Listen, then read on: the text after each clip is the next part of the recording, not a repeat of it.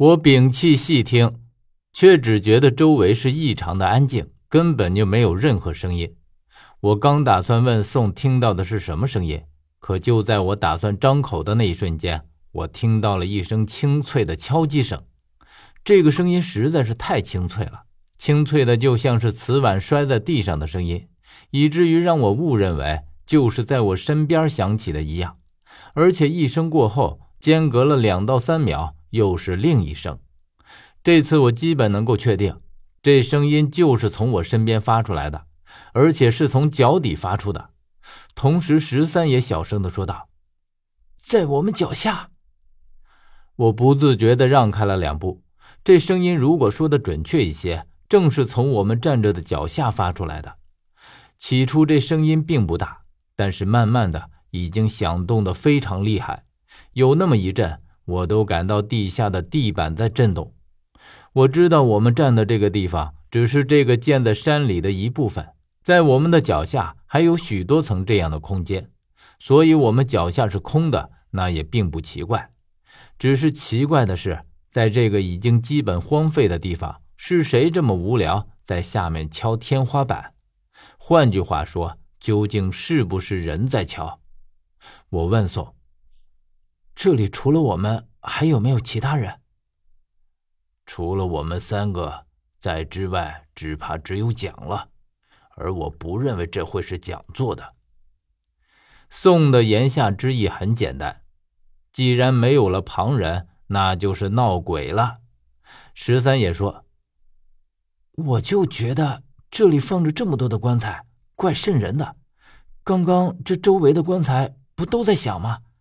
即便有起尸也不足为奇，怕就怕会有活尸，都在拼命的往外挖，想要从地下钻出来。”一提到活尸，我心中就莫名的一惊，这阵心惊来的莫名其妙。活尸实在是太过于神秘和诡异了。其实，在我的理解上，活尸就是活死人。如果抛开身体机能上的不同，和活人就没有什么区别。所以，我一直都想知道活尸究竟是如何形成的，这里面一定有他的一个合理的解释。宋却没有接过十三的话头。也许在他看来，这只不过是吊儿郎当的十三的玩笑话，不足为信。他只说：“这里本来就是一个墓地，葬着数以万计的人。我们之中，估计也只有蒋最了解这里了。”宋说的很隐晦，而且接下来的原因他就没有再说下去。大概是牵扯到了蒋的事儿，他不愿提起；又或者是因为这是蒋不愿被提起的禁忌。总之，无论是什么原因，宋只说了一个开头，就没了下文。估计这牵扯到了蒋的出身也说不定，否则蒋也不会千里迢迢的要来到这个人迹罕至的地方，而且还脱离了我们所有人，孤身一人，不知道去了哪儿。我说：“那无论如何，我们都必须找到去往下面的入口，否则老在这一层打转的话。”来这里的意义就没有多少了。我来这里冲着的自然是我们家族留下的这些谜团。我觉得在这最下面可能会有解释和线索。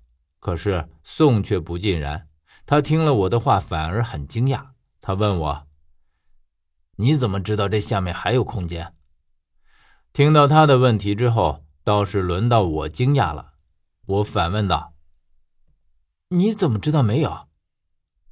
我看不见蒋这时候会有什么表情，但是我听他说，我自认为对这里很熟悉，但是却只知道这个鬼地方就只有这一层而已，而且这里面全都是棺材，根本就没有别的东西。我觉得宋说出这样的话是很不可思议的，最起码他的这种认知就很不可思议。单单是看这里的地势，就可以推断出。这下面绝对还有我们想不到的空间，可是宋却一口咬定没有，所以我这时立刻想到了一句话：聪明人犯起糊涂来，比傻瓜还不如。而且事实证明，不但是傻瓜，还是死脑筋，因为接下来宋就问了我一个很致命的问题：你怎么知道的？我没有来过这里，这些完全是基于我的猜测。我于是说：“呃，这些都是我猜出来的。”通过这几句简单的谈话，我发现宋是一个务实主义者，没有证据支撑的观点，他永远都不会相信。就像现在听到我的猜测之后，我立刻就听到了他的反驳：“没有证据的话，那就是不可信的。”我觉得现在和他较真，即便再谈上个一百年，他也依旧会坚持着自己的观点。我于是便闭了嘴。不过下一刻，我已经找到了让他相信的办法，那就是来自脚下的敲击声。这些敲击声隔一会儿就响一两下，并没有什么规律。我现在也不知道这下面究竟是发生着什么事儿。我说：“既然下面没有了，那么你又如何解释这些敲击声？这些声音明明就是从下面传上来的。”